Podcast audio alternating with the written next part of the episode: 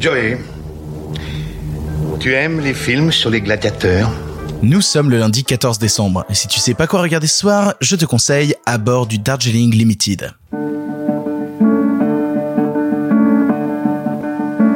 Je veux qu'on redevienne frères comme on l'était autrefois.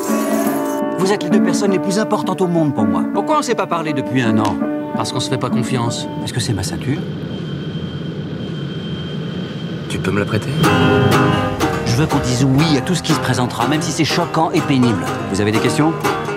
Qu'est-ce que t'as au visage?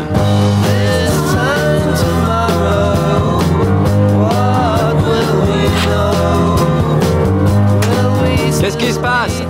Je sais pas, je crois que le train s'est perdu. C'est lundi, lundi c'est le jour où je te parle de comédie et j'avais envie de revenir sur un cinéaste dont j'aime énormément le travail, énormément le travail, si bien que j'en ai déjà parlé au cours de cette émission, mais que je n'ai jamais abordé la question de mon film préféré de ce cinéaste, à savoir donc à bord du Darjeeling Limited réalisé par Wes Anderson. Quand Wes Anderson réalise à bord du Darjeeling Limited, il a déjà eu une sorte de reconnaissance auprès d'un certain grand public de cinéphiles, notamment avec des choses comme La famille Tenenbaum ou La vie aquatique, qui étaient des films, disons, disons-le, hein, soyons très honnêtes, qui ont mieux marché et qui ont été un peu plus vus que euh, Bottle Rocket ou euh, Rushmore. Et il continue d'explorer une des thématiques fondamentales de son cinéma, à savoir le rapport à la famille. La famille Tenenbaum, c'est dans le titre, la vie aquatique, c'est pas tant la famille qu'on a, mais la famille qu'on se crée, et en même temps, c'est la rencontre entre un père et un fils qu'il n'a jamais connu. Et à bord du Darjeeling Limited, c'est l'histoire de trois frères qui font un immense voyage en train à travers l'Inde. Ils font ça un an après le, le décès de leur père, et tout le but de ce voyage est un peu à la fois un voyage spirituel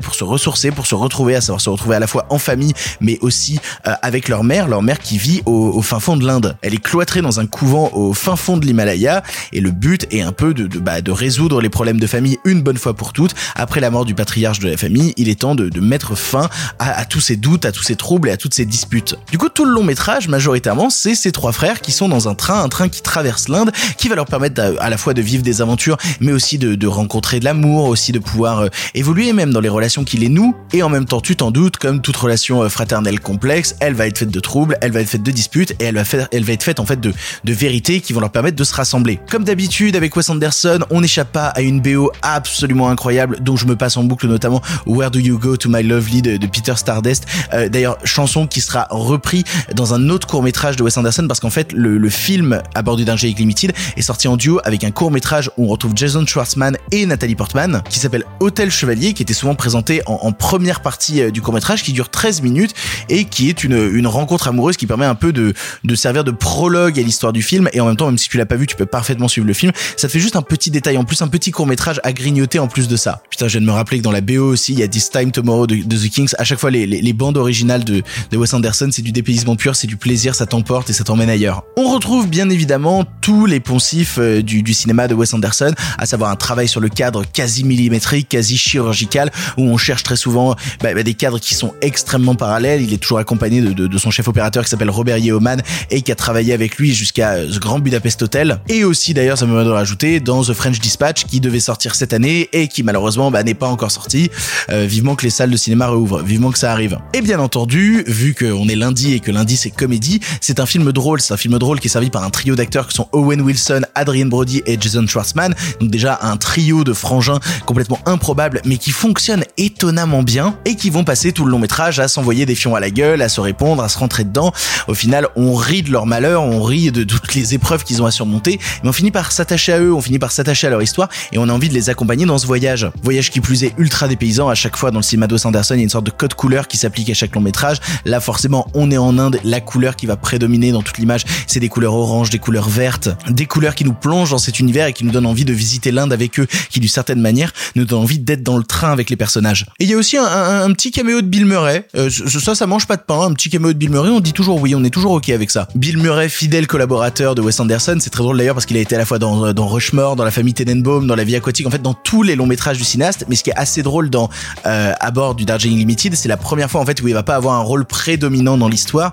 Et donc du coup ça s'ouvre sur une scène où le personnage d'Adrian Brody essaie de courir après un train pour l'attraper. Adrian Brody réussit à monter dans le train réussit à monter dans l'histoire alors que Bill Murray rate littéralement le et en ratant le train, eh ben il ne sera pas dans l'histoire du film. Vous inquiétez pas, il est dans tous les autres films de Wes Anderson. Ils ont neuf collaborations à leur actif, autant dire qu'ils s'entendent bien les deux les deux types. Bref, si tu veux une histoire drôle, une histoire dépaysante qui t'emmène ailleurs, qui t'emmène loin, loin des confinements, loin des doutes, loin des problèmes, go visiter l'Inde avec ces trois frères qui essayent de retrouver leur mère. Tu vas rire, tu risques même un peu de pleurer, tu risques surtout d'être emporté. Pour le coup, c'est mon film préféré de Wes Anderson parce que c'est celui qui qui me parle le plus à l'intérieur dans mes tréfonds. Et c'est souvent un de ceux qu'on oublie un peu trop de voir, ce qui me rend un peu triste. Il est temps de rattraper et de donner une chance à À bord du Darjeeling Limited. Pour ton information, le film est disponible en location VOD chez Orange, Microsoft, Apple TV, Google Play, YouTube et enfin Rakuten TV. Voilà, tu n'as maintenant plus d'excuses, tu sais quoi voir ou revoir ce soir et si cela ne te suffit pas, rendez-vous demain pour un nouveau film.